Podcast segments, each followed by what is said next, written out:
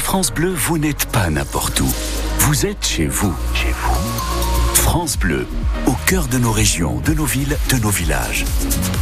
France Bleu au Cerf, ici, on parle d'ici. Bientôt 8h30 à l'écoute de France Bleu au Cerf. On l'attendait depuis quelques temps quand même. Il est là, enfin. Je parle du soleil, un ciel tout bleu ou presque en perspective aujourd'hui dans Lyon. On en parle plus en détail juste après le journal de Delphine Martin. Bonjour Delphine. Bonjour. Deux iconés condamnés à de la prison ferme 20 ans après les faits. Oui, c'est une affaire qui remonte à 2003. Un chef d'entreprise de Lyon et son ex-salarié, qui disait appartenir au groupe AZF, avaient menacé de faire exploser des bombes sur les voies ferrées contre une forte rançon. La menace n'a jamais été mise à exécution, mais une bombe quand même a été retrouvée en Haute-Vienne. Ils ont été condamnés hier à Paris à 4 ans et 1 an de prison ferme. Ils avaient été interpellés en juin 2018 à Champsevray, en Puisé, Julien Penaud. Oui, c'est dans cette petite commune d'à peine 400 habitants que Michel dirigeait une entreprise de traitement de l'eau au début des années 2000. Elle s'appelait Biofontaine et avait comme salarié une certaine Perrine. Leur interpellation en 2018 met fin à leur anonymat et se fait un peu à la surprise générale car ici personne n'aurait soupçonné le duo très discret d'être derrière une série de menaces à la bombe qui a fait trembler toutes les autorités.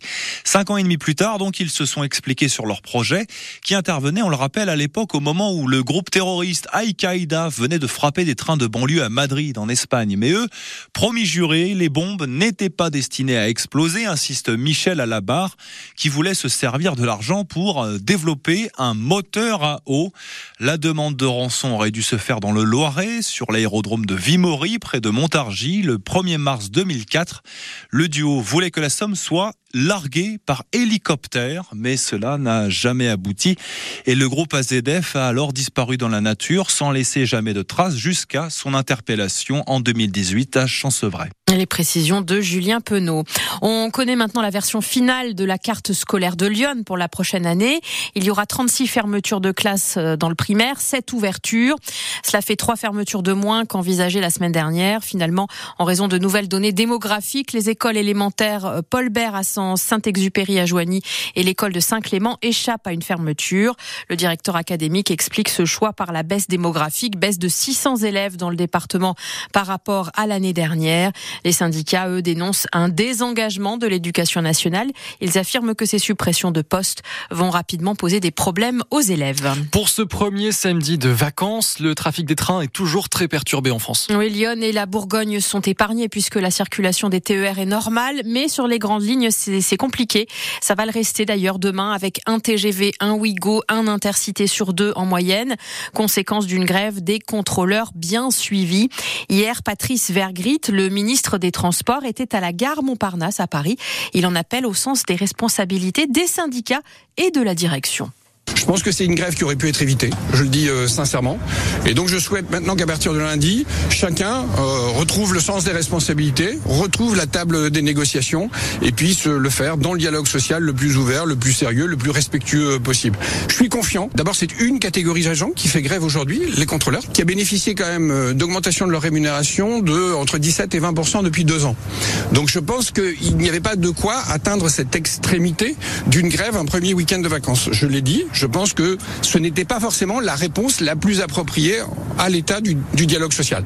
Néanmoins, je ne suis pas là pour juger et j'espère que chacun, quel qu'il soit, direction comme syndicat, retrouvera le sens des responsabilités et qu'effectivement on arrêtera là euh, cette grève et qu'on se parlera normalement et calmement. Le ministre des Transports hier à la gare Montparnasse à Paris. Beaucoup de questions après la mort de l'opposant russe Alexei Navalny. Il faut que la vérité soit faite, déclare ce matin Agnès Calamar, euh, secrétaire générale d'Amnesty International sur France Info. L'ONG réclame une enquête indépendante pour euh, établir les causes directes de cette mort, alors que le pouvoir russe est au centre de tous les soupçons. L'ancien président américain Donald Trump, condamné à 355 millions de dollars d'amende pour fraude financière à New York pour des malversation au sein de son empire immobilier. Un coup dur pour celui qui ambitionne d'être réélu au mois de novembre.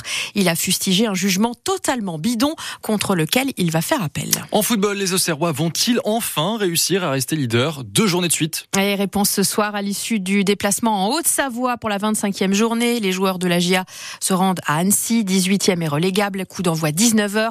Un match à vivre en direct sur notre antenne, bien entendu, dès 18h45 avec Nicolas Fillon et Lucien En football, toujours plus que quelques heures pour acquérir un maillot de la GIA pour la bonne cause.